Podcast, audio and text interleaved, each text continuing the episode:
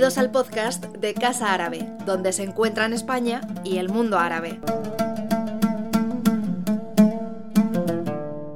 Bienvenidas y bienvenidos, Aslan a esta eh, presentación del libro Mi reino es de este mundo del poeta palestino eh, Murid uh, Barghouti. Este, esta presentación es producto de la colaboración entre Casa Árabe y la Fundación Tres Culturas del Mediterráneo, una obra publicada por Ediciones del Oriente y del Mediterráneo y que presentamos ahora en este otoño. Eh, importante, pues en estos momentos tan inciertos, poder coorganizar actos entre instituciones afines, afines como es eh, eh, la Fundación Tres Culturas y Casa Árabe, y qué mejor que compartir la conexión con Sevilla, donde se encuentra mi colega Olga Cuadrado. ¿Qué tal, Olga? Buenos días. Hola, buenos días. ¿Qué tal? Muchas gracias, Karim, por estar aquí. Bueno, pues eh, un, todo, un, todo un evento poder finalmente presentar este libro de Murid Barghouti que llevamos un tiempo intentando programar y que, bueno, ahora con este problema de la pandemia hemos decidido hacer en este formato que por otra parte eh, permite conectar a Sevilla con Madrid, eh, con Amman, eh, con Toledo, en fin, un placer que, poder colaborar y traer esta, esta obra a, nuestros, a nuestras distintas audiencias, ¿no? Exactamente. Además, este acto forma parte de las soluciones que estamos buscando desde Tres Culturas para que la actividad cultural no se detenga, a pesar de las circunstancias, como hemos hablado. En esa búsqueda encontramos una vez más una alianza con, vosotros, con Casa Árabe.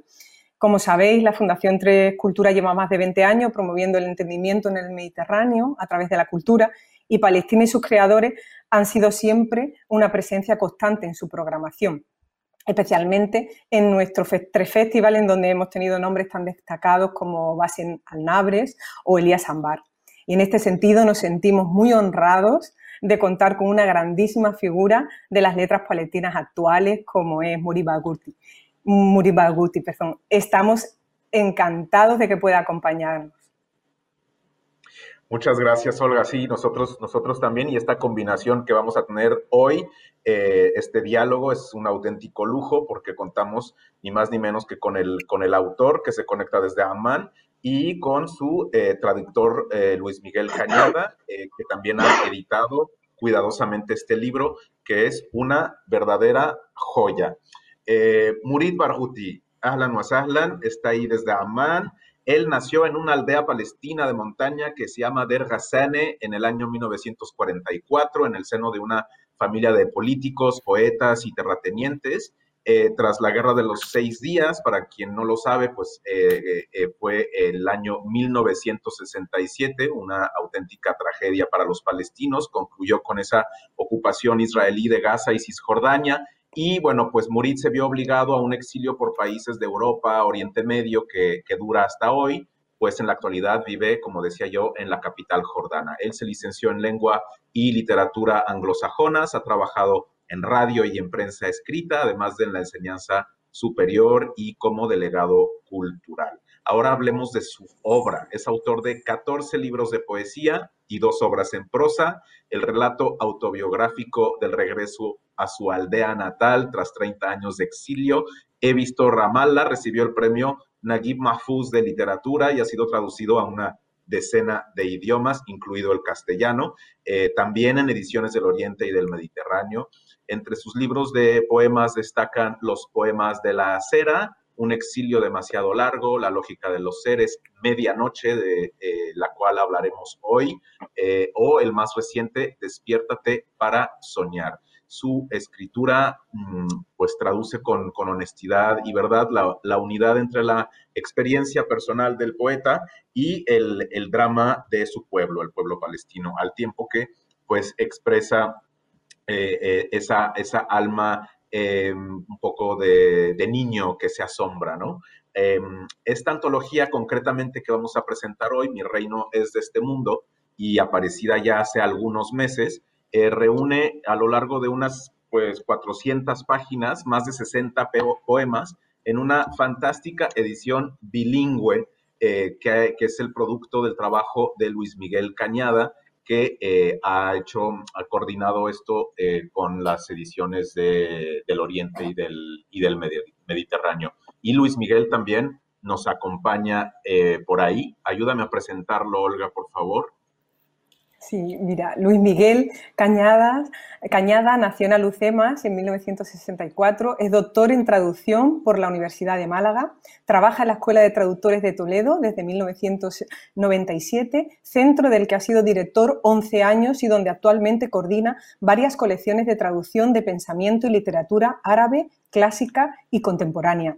Da clase en la Facultad de Educación de Toledo, en la Universidad de Castilla-La Mancha, y ha enseñado traducción española en las universidades de Bagdad, Tánger, El Cairo, Argel y San Josef de Beirut, entre otras. Ha publicado una treintena de traducciones del árabe y en 2014 recibió la Orden de las Artes y las Letras que concede el Estado palestino por su apoyo, por su actividad de apoyo y difusión de la literatura y el pensamiento árabes. Ahora sí, para dar paso a Luis Miguel, quería preguntarte, Luis Miguel, ¿cómo es para ti traducir a un autor como Murid Barghouti?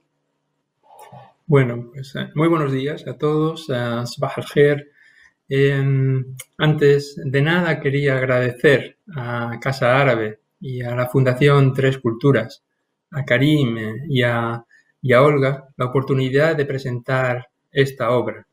Eh, gracias por haber perseverado hasta conseguir que estemos aquí reunidos hoy.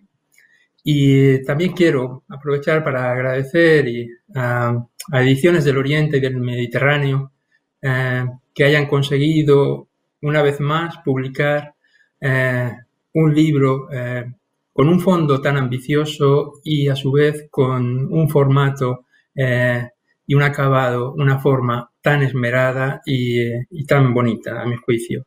Eh, a ellos también les doy las gracias.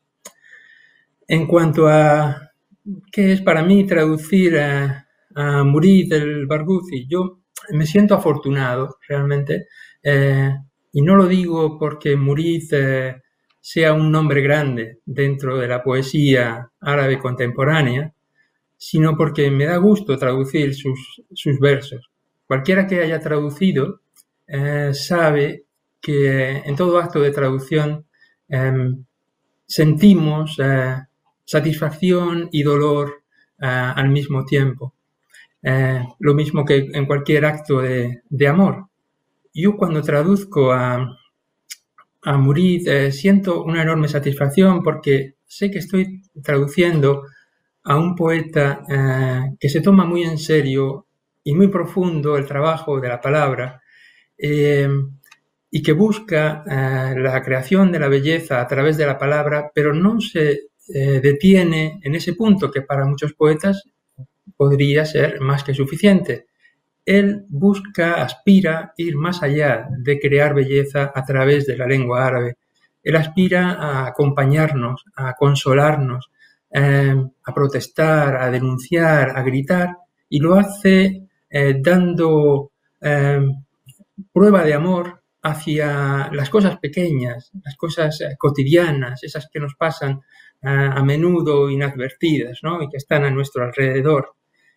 Esa es su poesía, una poesía muy, una poesía realista, terrenal, eh, terrera, material.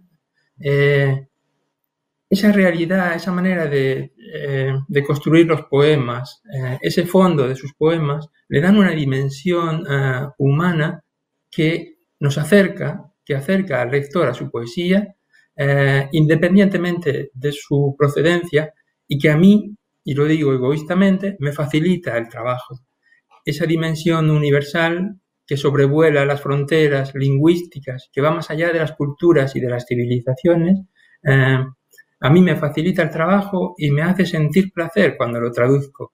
Por eso solo puedo decir que le estoy eh, muy agradecido por darme la oportunidad de, traducir su obra.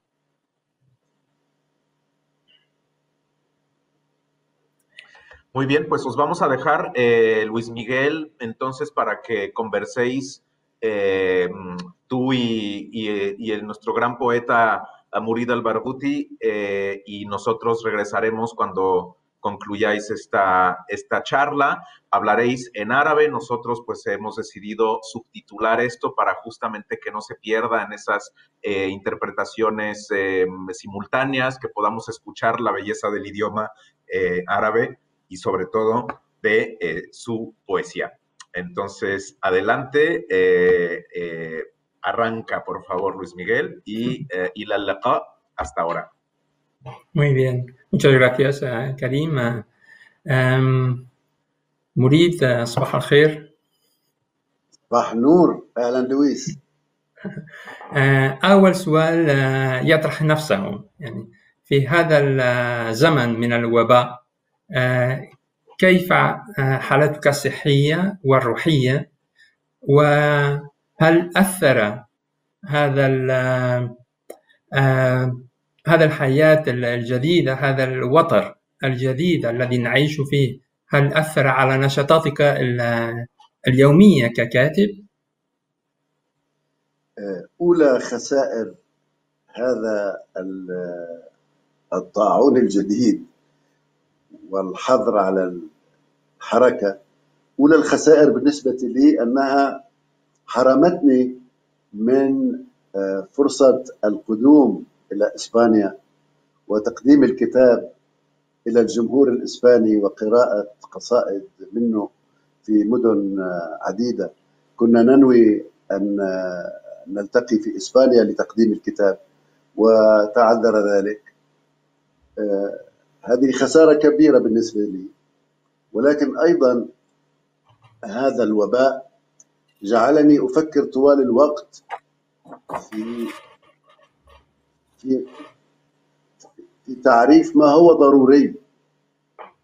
يعني الآن آه، الأنشطة كلها تقريبا متوقفة على أن يفعل المرء ما هو ضروري فقط ما هو ضروري جدا. يعني لا مجال لممارسة تفاصيل الحياة بجمالها وحركتها آه، وتوقف الأسفار وتوقف الحركة حتى داخل المدن والقرى وخارج المنازل. هذا كله جعلني أفكر في تعريف ما هو ضروري. واكتشفت أن البشر لا يتفقون حتى على هذا التعريف. ما هو ضروري بالنسبة لي قد آه، يعتبر ترفا بالنسبة لشخص آخر. وما هو آه، يمكن الاستغناء عنه بالنسبة لشخص آخر بالنسبة لي أعتبره آه، تجاوزا. وهذه الحيرة في معرفة الضروري فعلا أعتقد أنها شاغل البشرية الآن لأن آه، رغبة الناس رغبة الناس في الحركة والحياة الطبيعية تتنافى مع رغبتهم في التمسك بالحياة. وهذه معضلة فلسفية أفكر فيها طوال الوقت. نعم نعم.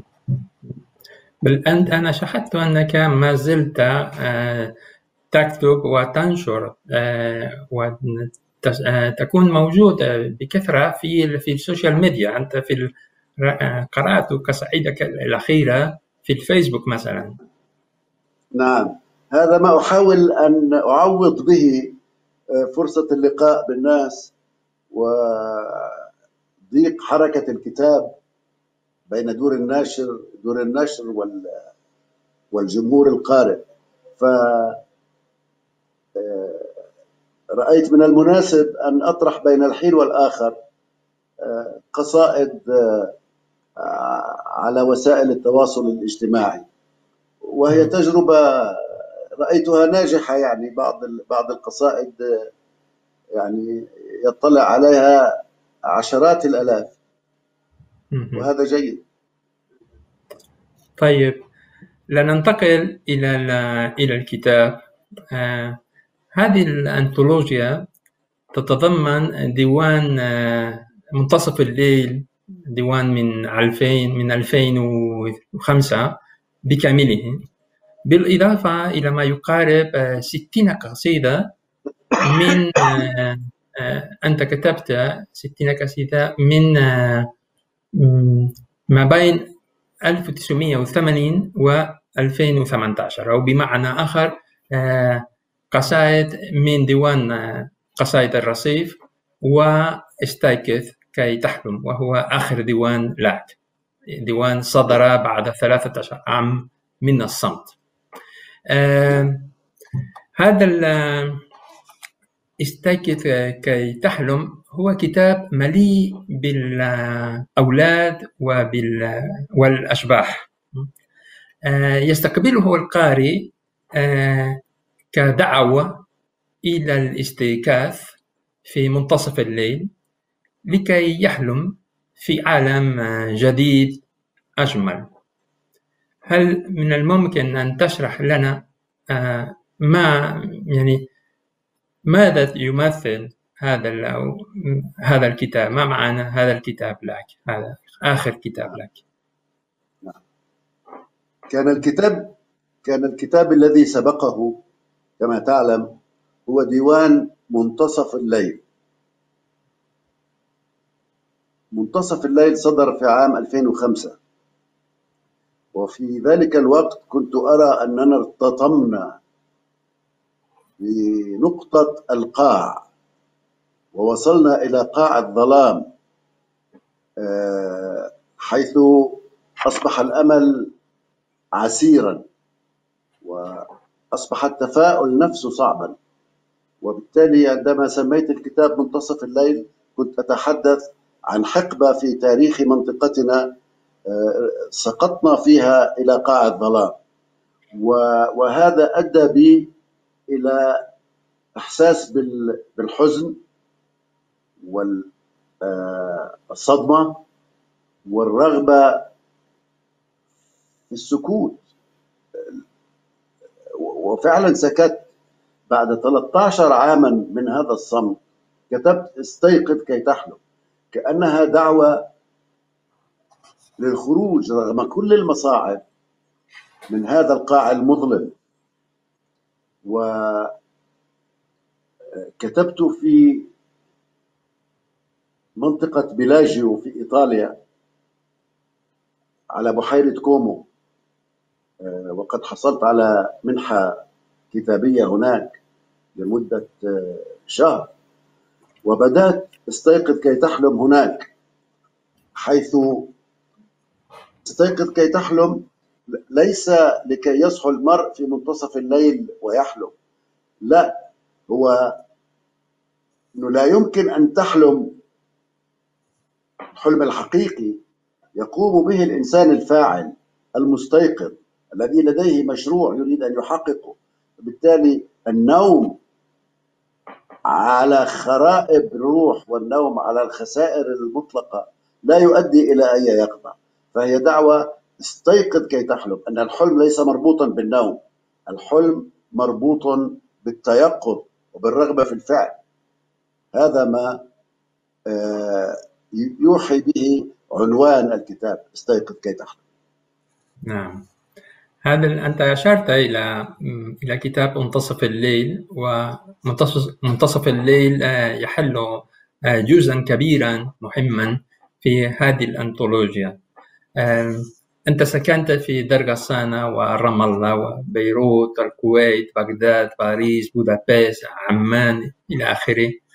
وأنا كتبت في المقدمة أن منتصف الليل آه، سجل من المنافي الداخلية لشاعر مريد البرغوثي وصورة صورة ذاتية آه، للرجل بلا وطن الذي أصبح آه، له فهل هذا صحيح؟ هل هذا منتصف الليل؟ منتصف الليل بالنسبة لي كان سيرة ذاتية هو كتابة حياتي في ديوان شعري مكون من نص واحد من قصيدة واحدة.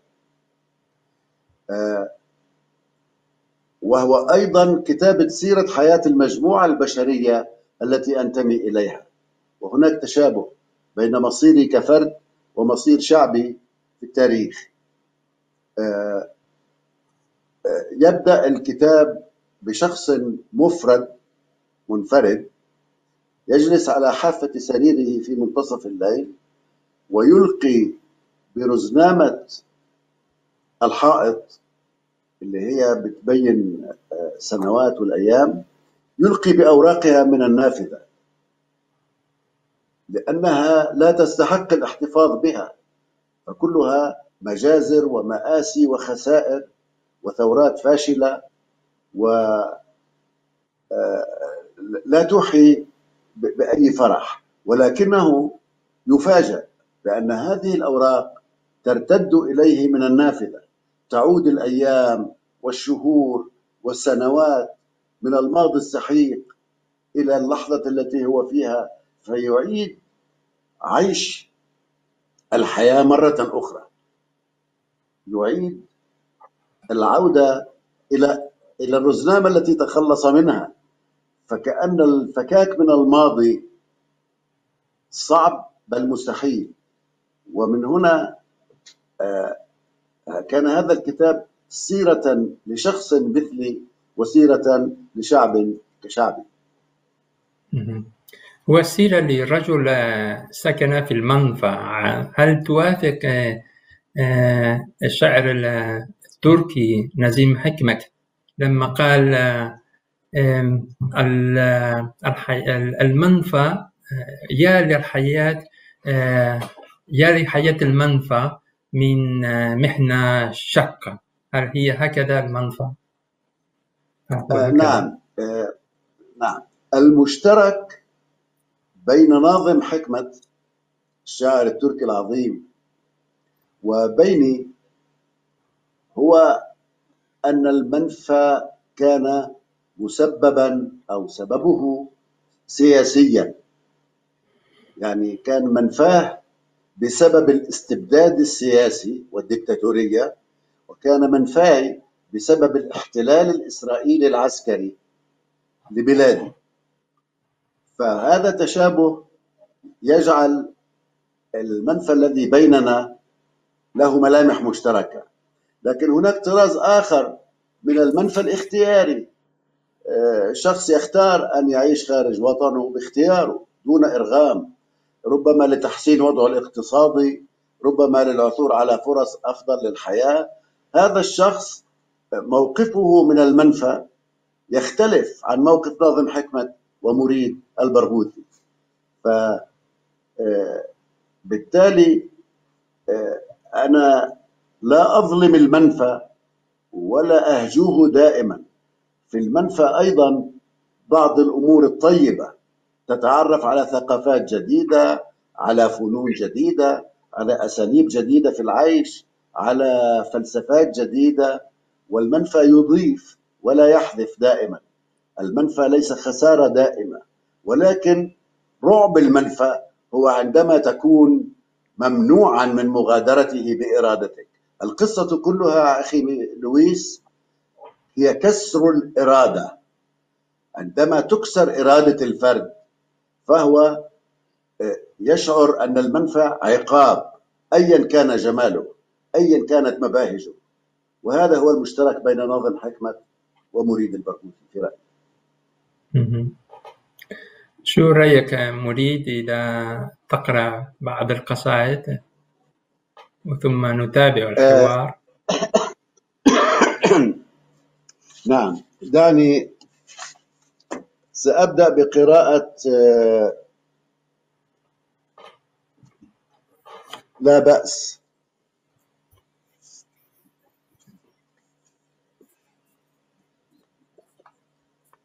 لا بأس أن نموت في فراشنا على مخدة نظيفة وبين أصدقائنا. لا بأس أن نموت مرة ونعقد اليدين فوق الصدر. ليس فيهما سوى الشحوب لا خدوش فيهما ولا قيود. لا راية ولا عريضة احتجاج لا بأس أن نموت ميتة بلا غبار. وليس في قمصاننا ثقوب. وليس في ضلوعنا أدلة. لا بأس أن نموت والمخدة البيضاء لا الرصيف تحت خدنا وكفنا في كف من نحب. يحيطنا يأس الطبيب والممرضات وما لنا سوى رشاقة الوداع. غير عابئين بالأيام تاركين هذا الكون في أحواله لعل غيرنا يغيرونه.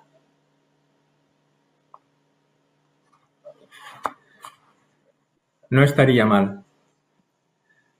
No estaría mal morir en nuestra cama sobre una almohada limpia, rodeado de amigos. No estaría mal morir un día, las manos enlazadas sobre el pecho, desnudas de todo salvo de su palidez, sin rasguños ni cadenas, sin banderas, ni lista de desagravios. No estaría mal tener una muerte limpia, sin agujeros en la camisa, sin marcas en las costillas.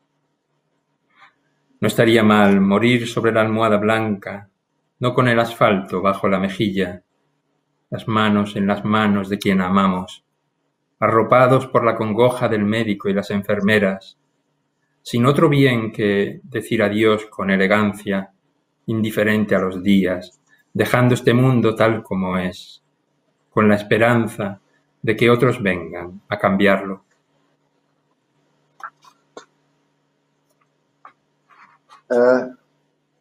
ممكن قصيدة أخرى؟ طبعا. من فضلك. هذه هذا مقطع من منتصف الليل. العاصفة تمد يدها المهذبة. تدير مقبض باب الكون. تدخل علي كغريب متردد. ثم تخلع أقنعتها واحدا واحدا.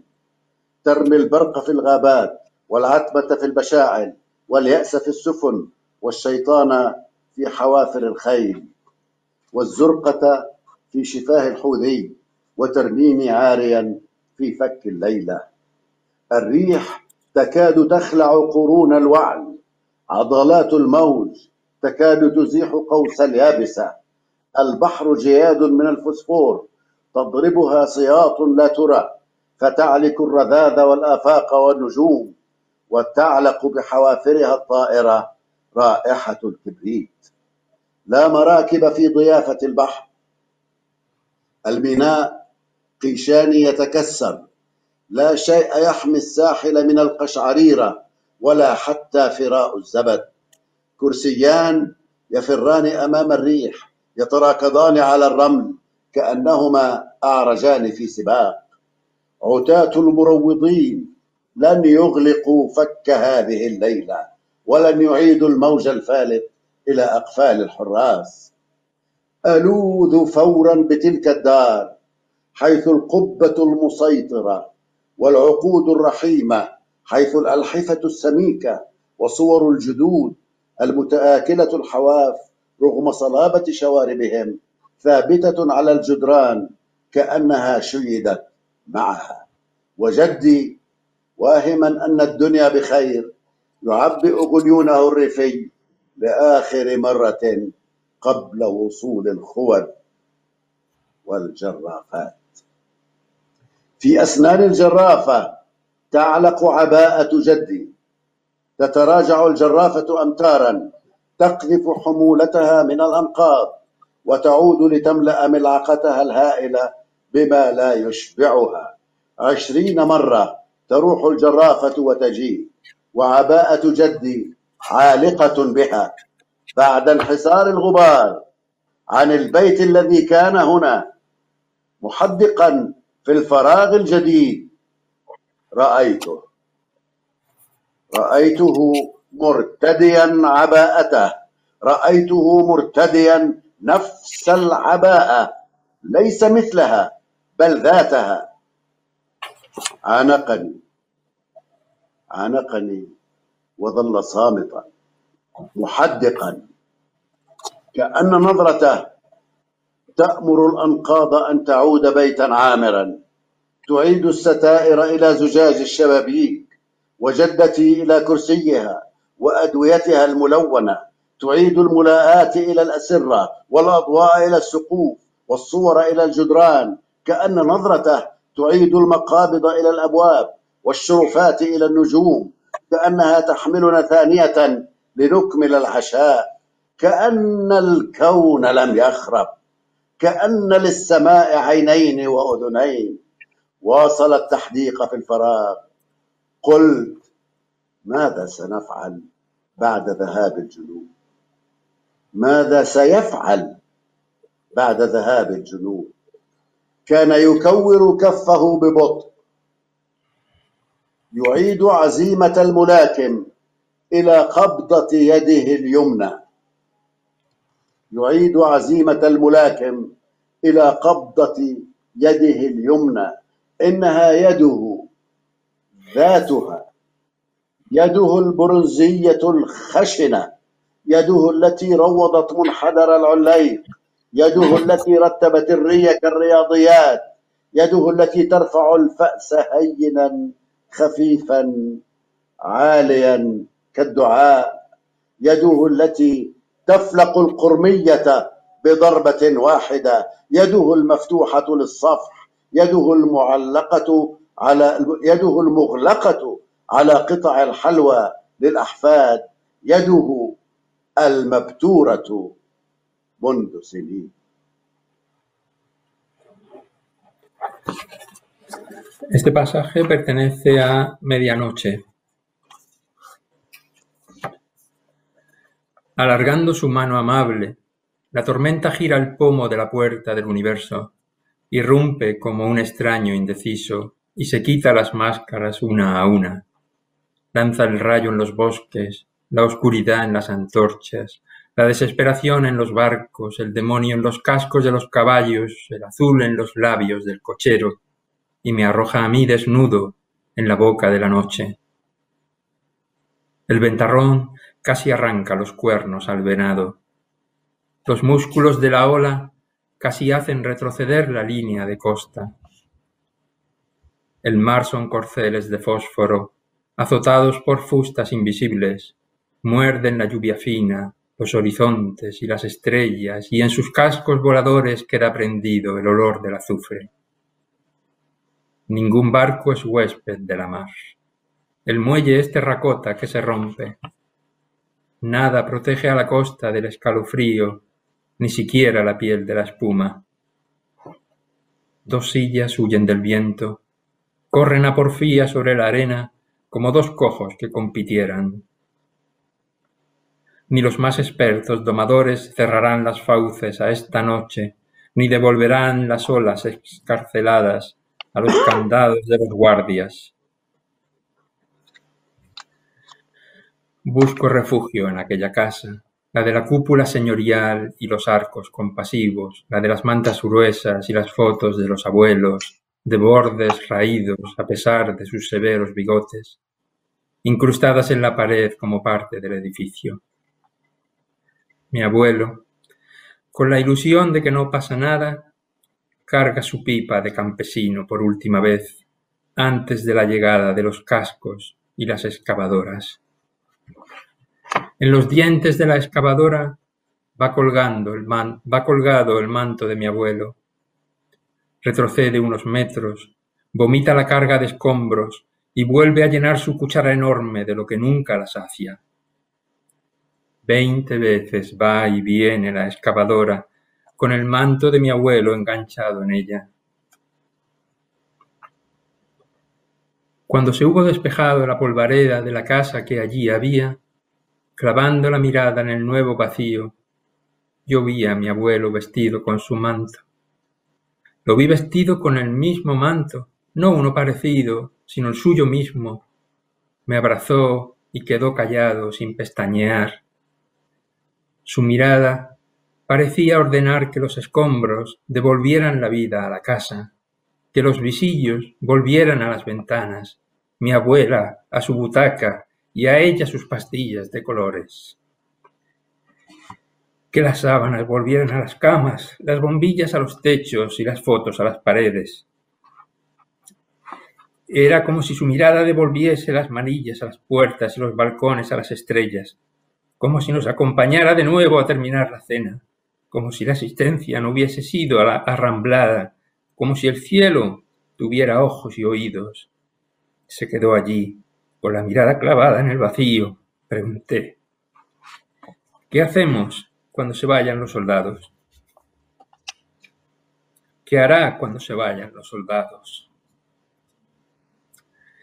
Lentamente fue cerrando su mano derecha hasta devolverle al puño la resolución de un boxeador. Era su propia mano, la mano callosa de bronce, la mano que domeñó la cuesta del zarzal, la mano que canalizó el riego con lógica de matemático, la mano que levantaba liviana la azada, ingrávida como una súplica, la mano que partía los leños de un golpe, la mano abierta al perdón, la misma mano cerrada de caramelos para los niños, para los nietos, su mano mutilada desde hacía décadas.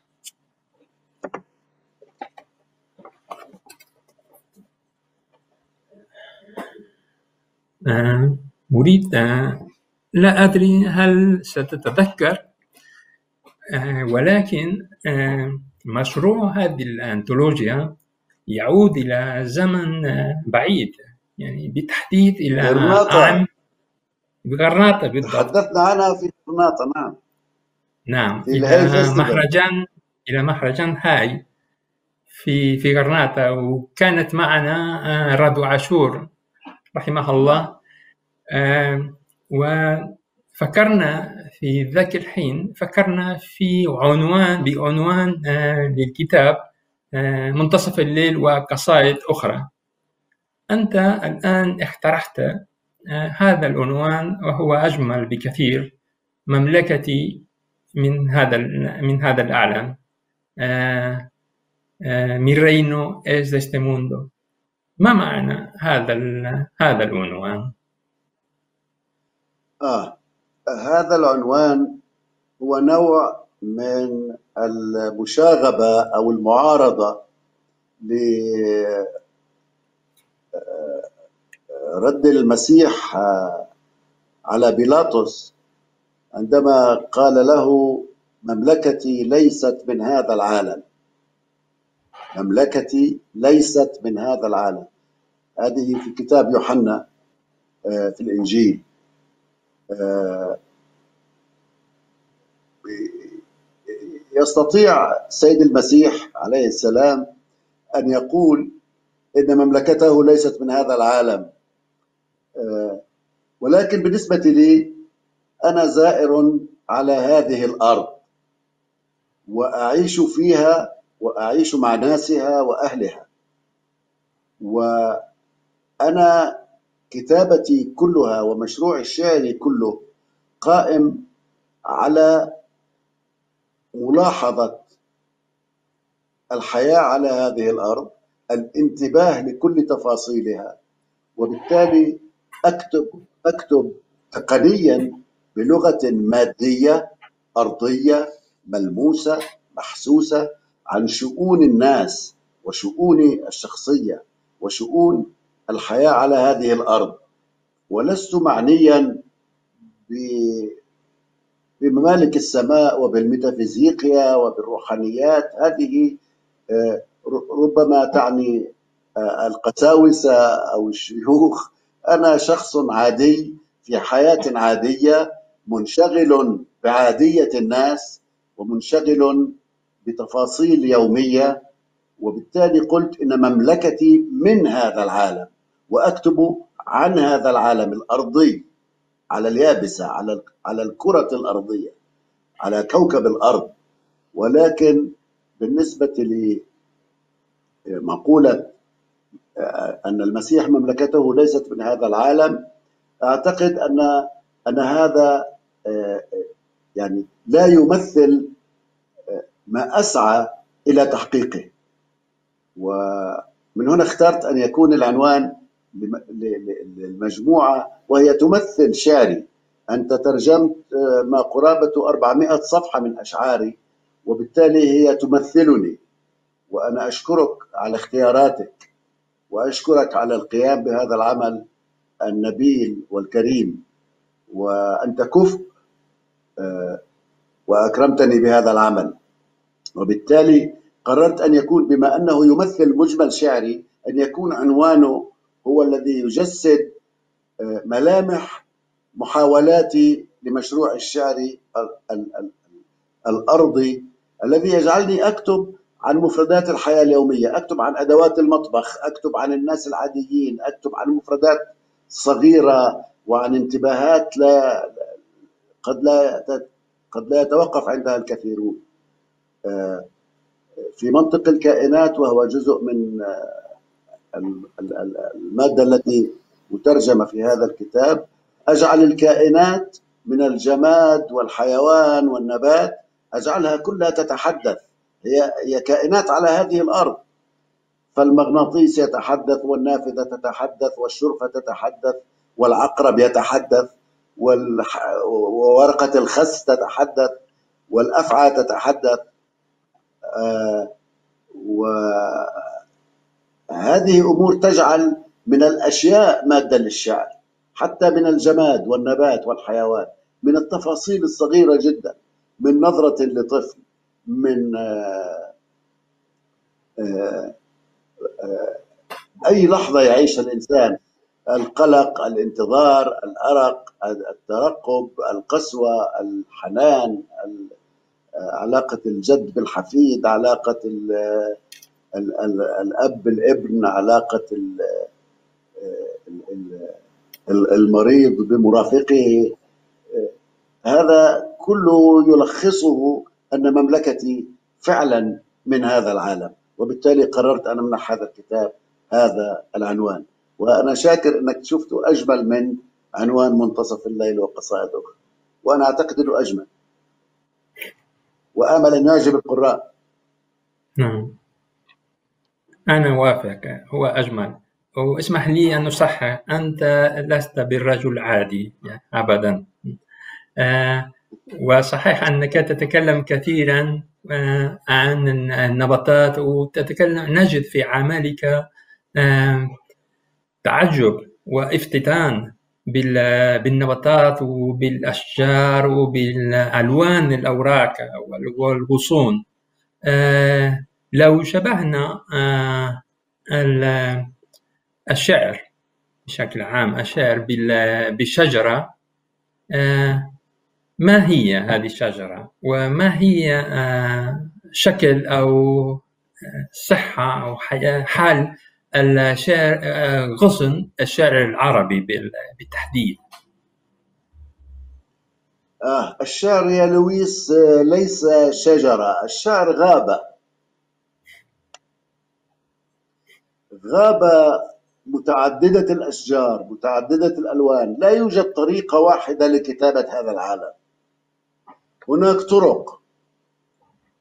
هناك من يكتب بشكل كلاسيكي مبدع وهناك من يكتب بشكل حداثي مبدع وهناك من يكتب قصيدة فيها أوزان موسيقية وهناك من يكتب قصيدة خالية من الأوزان. هناك من يكتب آه، عن معاني كبرى وهناك من يكتب عن التفاصيل الصغيرة. فالشعر هو هذه الغابة متعددة الأشجار والظلال والألوان والممرات والطرق والمسارب. وبالتالي لا أعتقد أن أسلوبي الشعري هو الوحيد. وأنا مفتون بتجارب آه، شعراء آخرين لا يكتبون مثلي.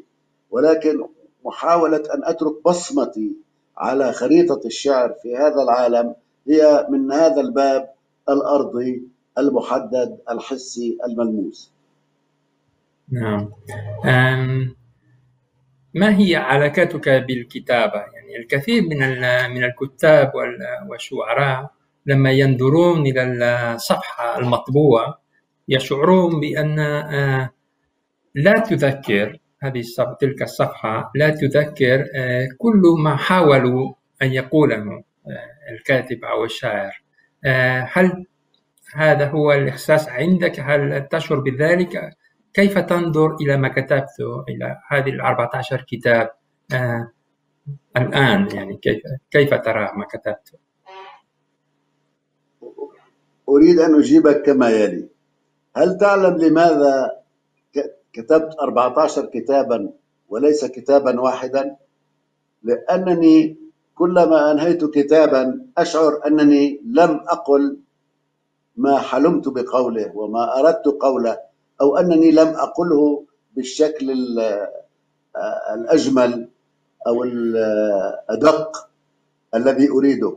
فبالتالي كل ديوان جديد كل كتاب جديد هو محاولة جديدة. يعني كتابي الثاني عشر هو محاولتي الثانية عشرة. وكتاب الثالث عشر هو محاولتي الثالثة عشرة.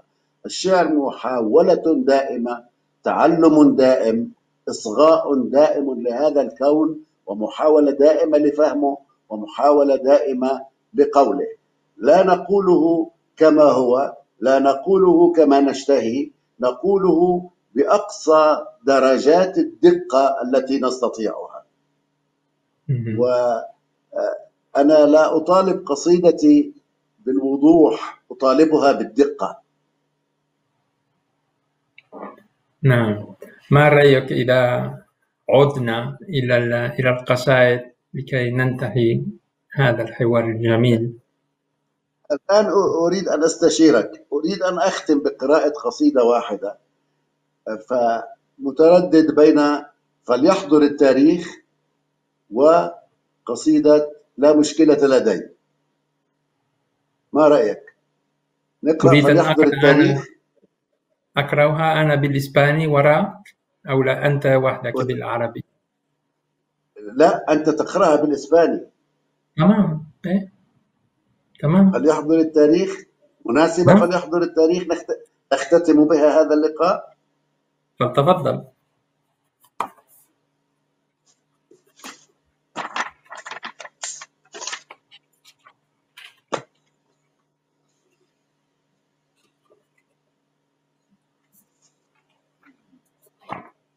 نعم يا سيدي.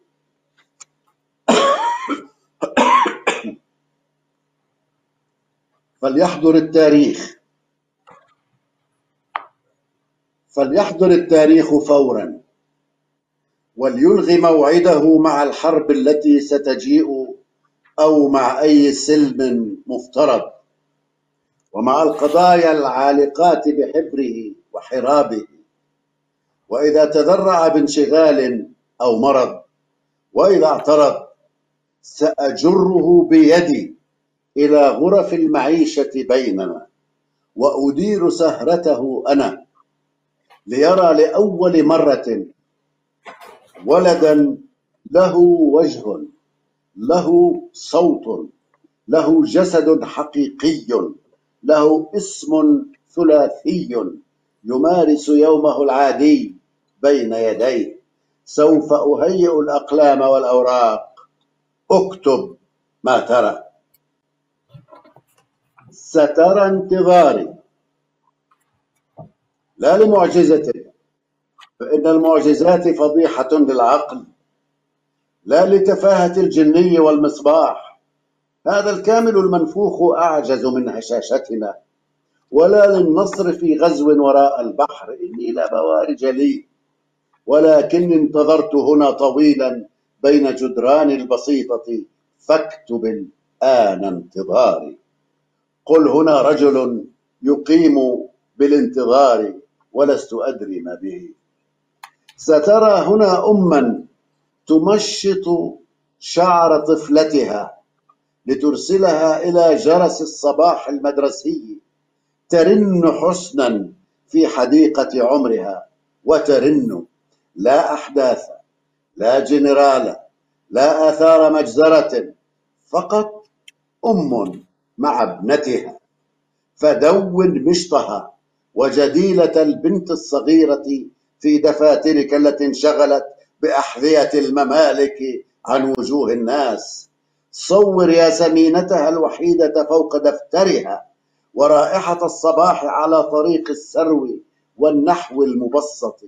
ثم تابع وقع خطوتها على حذر الرصيف وذعر جدتها من الأخبار إذ أخفته في منديلها القطني تعقده وتفرده بكفيها بلا نطق ودون أن بنتا من بلادي وهي خائفة تماما سوف تنسى أن تخاف. لا تندهش واكتب كذلك خوفنا إن رن هاتفنا ولا تتكهن الأسباب. أنت مدبر الأسباب فاكتب. أننا نخشى رنين الهاتف الليلي. هل فكرت يوما أن هذا لم يدون في كتابك؟ أم تراه من اختصاص الشعر والشعراء؟ لا يا سيدي.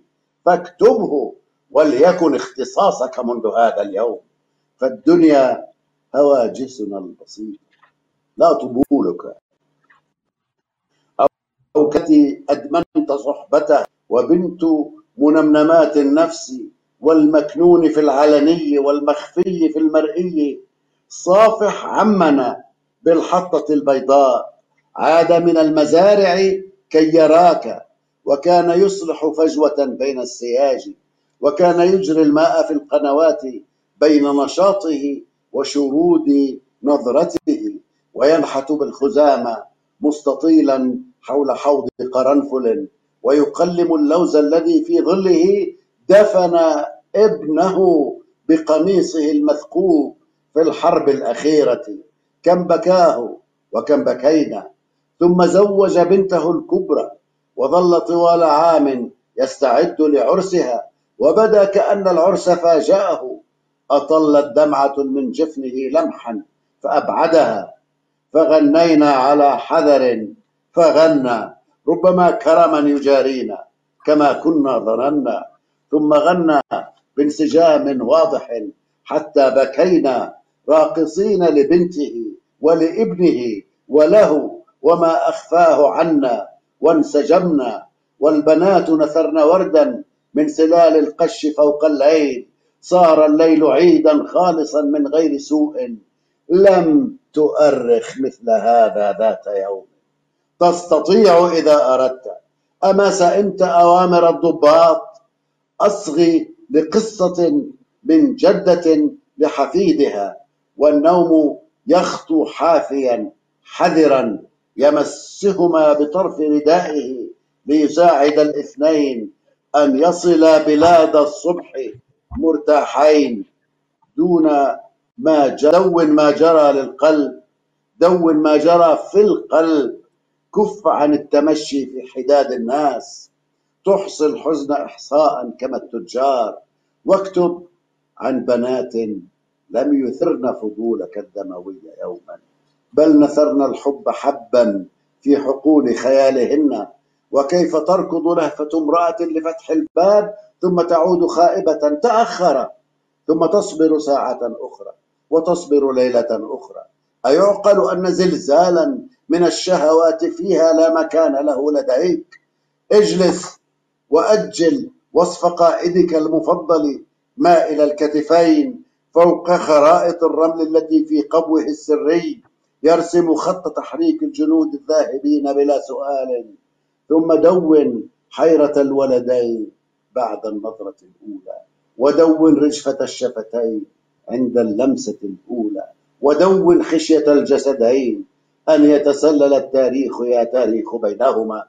فتجفل وردة فتجفل وردتان على المخدة منك. واعرف اسم بكرهما الذي اختاراه بعد مناقشات مع جميع الأهل. سمعك ليس يألفها ومثلك ليس يعرفها. فلسنا كالرياضيات لا تجمع ولا تطرح. سترى قريبا جاء مضطربا يعزينا فلم يسمع سوى بالأمس عن موت ابن عمتنا أمين المعهد الوطني للمسرح. ولا تعجب لنا مسرح ولا بلد لنا. وافرح كما نفرح إذا نشروا قصيدة جارنا في الملحق الأدبي بعد غد. ودون لمعة العينين حين ترى حفيدا بيننا يلهو بنا. ونظننا نلهو به. وغدا سيكبر. هل سيكبر؟ والحكاية هل تكون كما سيحكيها كتابك أم سنحكيها كما شئنا؟ وتتركنا نكون رواة أنفسنا. أتعرف كيف ترسم بنتنا دبابة وأمامها ولد يسد طريقها بسذاجة الكفين؟ لا تسرح بعيدا في خيالك. إنها قتلته طبعا. هل سمعت طوال هذا العمر عن دبابة تمزح. أعد الرواية من جيوب لصوصها فرواية المظلوم تسرق كالرغيف وكالمخازن. لا تعرفنا كأضداد لخصم أنت قد صادفته وكأننا من قبله غيم تبدد أو ظلال أو ظنون وكأننا من قبله شبح بلا جسد. ومثلك مثلك لا يرى جسدية الأجساد إن حزنت وإن ضحكت وإن ضجرت وإن فجرت وإن أرقت وإن سهرت وإن رقت وإن عبست وإن أملت وإن يئست وإن عقلت وإن جنت وإن أجراسها رنت بقصة حب انكسرت وإن ضاقت بها الدنيا وإن فرجت وإن خرجت لقاتلها وما فزعت وأنت تليم كل صفاتها في نصف سطر ثم ترحل في مدرعة. لتتقن جدول الأرقام. لسنا نشرة الأخبار. بل لسنا مجرد خصمهم. بل نحن نحن لنا صفات قبل أن يصلوا. وبعد رحيلهم ونصيب أحيانا ونخطئ. أو يقال لنا انتهيتم. ثم نبدأ. هل أطلت عليك؟ ترغب في الرحيل الآن. أعرف. فلتصاحبك السلامة؟ لا تضع نعتا لتلصقنا عليه. جيدا أو سيئا فالنعت رأي. لا تقل كانوا جميعا أي شيء بل نحن ندرى نحن أدرى من نكون. اذهب وفكر في الذي شاهدت. لا تقدح ولا تمدح ولا تشفق علينا. لا تقل كانوا ضحايا.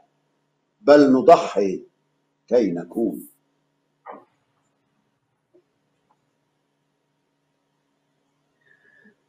أنت مريد آه، تعرف آه، كم أحب أنا هذه القصيدة؟ وكان في بالي أن يكون عنوان المجموعة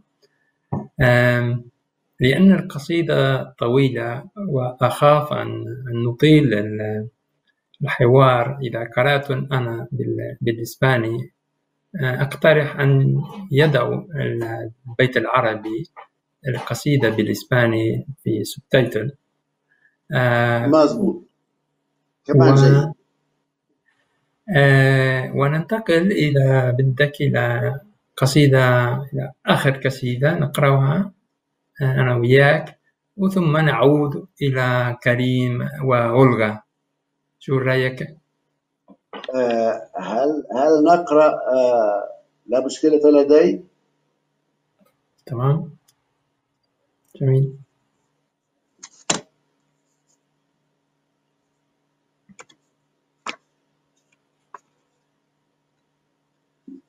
أتلمس أحوالي لا مشكلة لدي شكلي مقبول ولبعض الفتيات أبدو بالشعر الأبيض جذابا. نظاراتي متقنة. حرارة جسمي سبع وثلاثون تماما. قميصي مكوي. وحذائي لا يؤلمني. لا مشكلة لدي. كفاي بلا قيد. ولساني لم يسكت بعد. لم يصدر ضدي حكم حتى الآن ولم أطرد من عملي مسموح لي بزيارة من سجنوهم من أهلي وزيارة بعض مقابرهم في بعض البلدان. لا مشكلة لدي. لا يدهشني أن صديقي أنبت قرنا في رأسه وأحب براعته في إخفاء الذيل الواضح تحت ملابسه. وهدوء مخالبه يعجبني. قد يفتك بي لكني سوف أسامحه فهو صديقي وله أن يؤذيني أحيانا. لا مشكلة لدي. ما عادت ما عادت بسمات مذيع التلفزيون تسبب لي أمراضا وتعودت على توقيف الكاكيين لألواني ليلا ونهارا. ولهذا أحمل أوراقي الشخصية حتى في المسبح. لا مشكلة لدي. أحلامي ركبت أمس قطار الليل ولم أعرف كيف أودعها وأتتني أنباء تدهوره في واد ليس بذي زرع ونجا سائقه من بين الركاب جميعا. فحمدت الله ولم أبك كثيرا. فلدي كوابيس صغرى. سأطورها إن شاء الله إلى أحلام كبرى. لا مشكلة لدي. أتلمس أحوالي منذ ولدت إلى اليوم وفي يأسي أتذكر أن هناك حياة بعد الموت. هناك حياة بعد الموت ولا مشكلة لدي لكني أسأل يا الله أهناك حياة قبل الموت؟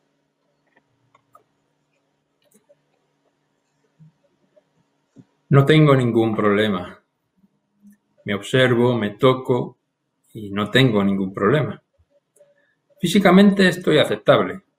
Incluso hay jóvenes que me encuentran atractivo con el pelo blanco, unas buenas gafas, una temperatura corporal de 37 grados, una camisa bien planchada, unos zapatos cómodos. No tengo ningún problema. Unas manos sin cadenas y una lengua que aún nadie ha silenciado. Jamás he sido condenado ni me han despedido del trabajo. Me está permitido visitar a mis familiares presos y también a los enterrados en ciertos países. No tengo ningún problema. No me sorprendo si a un amigo le sale un cuerno en la cabeza, admiro su habilidad para camuflar bajo la ropa el rabo evidente, me gusta el temple de sus garras, podría hacerme pedazos, pero se lo perdonaría porque es mi amigo y tiene derecho a hacerme daño de vez en cuando. No tengo ningún problema. Las risitas del presentador de televisión ya no me ponen enfermo. Me he acostumbrado a que los de Kaki me paren por mis colores día y noche. Por ese motivo llevo encima la documentación hasta en la piscina. No tengo ningún problema. Mis sueños tomaron ayer el tren de la noche y no supe cómo decirles adiós. Oí que había descarrilado en un valle desierto. Solo se salvó el maquinista. Le di gracias a Dios, no lloré en exceso porque mis pesadillas son cortas y Dios mediante espero convertirlas en grandes sueños. No tengo ningún problema. Paso revista a mi estado desde que nací hasta hoy, y para mi desesperación recuerdo que hay vida tras la muerte, y no tengo ningún problema. Sin embargo, yo pregunto, Dios mío, ¿habrá vida antes de la muerte?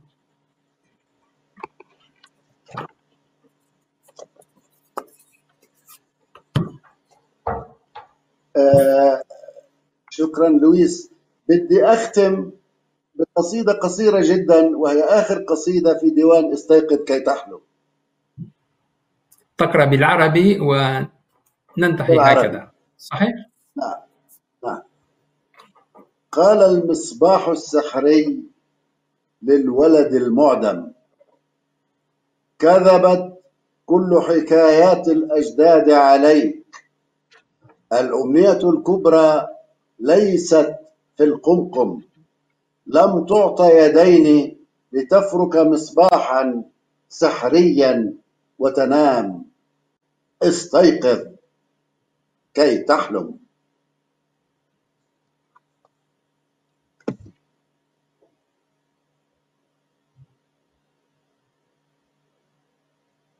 فنعود إلى كريم وأولغا.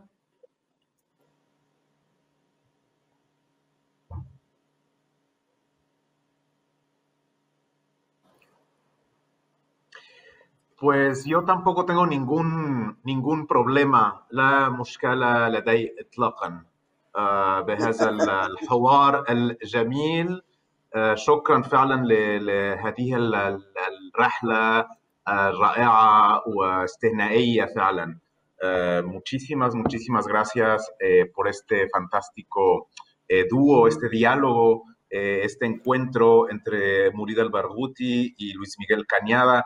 Eh, fascinante también eh, poder ver, eh, seguirlos en esta edición bilingüe de, de Mi Reino es de este el mundo, eh, de ediciones de, Oriente y eh, del Mediterráneo. Em, Olga Cuadrado ahí en, en Sevilla también, seguramente que este libro eh, estará disponible en, en, eh, en la- en las librerías pero también, Olga, tendréis en la biblioteca justamente Fátima Mernissi de la Fundación Tres Culturas, haréis, eh, me decías, una selección de las obras de, de Barbuti.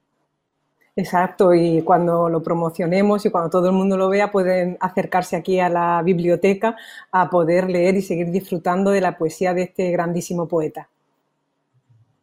Pues eh, sin mucho más, me ha gustado muchísimo esa parte en la que Murida hablaba de que de cómo su, poesía habla eh, de todo, ¿no? O hace hablar a, tanto a los em, a la naturaleza, pero a los objetos también, ¿no? ha hablado de que el, alacrán habla, eh, el imán habla, ¿no? Al magnatis y atahaddas. Me, me ha parecido como, em, pues es una, una expresión de, de, esta poesía que es eh, realmente muy, muy amplia eh, y muy precisa al mismo tiempo y que nos lleva realmente a un, a un viaje por, por, el mundo de Murid al-Barghouti.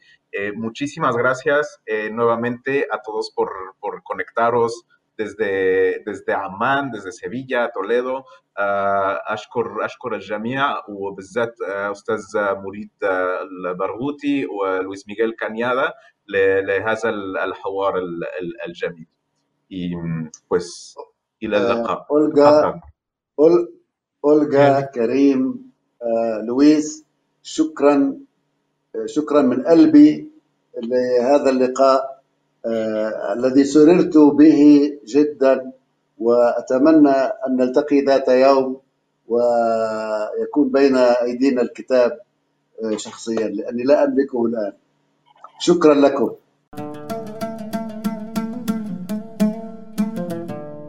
Gracias por escucharnos. Si quieres estar al corriente de todas nuestras actividades, consulta nuestra página web en www.casaarabe.es. También puedes seguirnos en nuestros canales en las redes sociales en Instagram, Twitter y Facebook.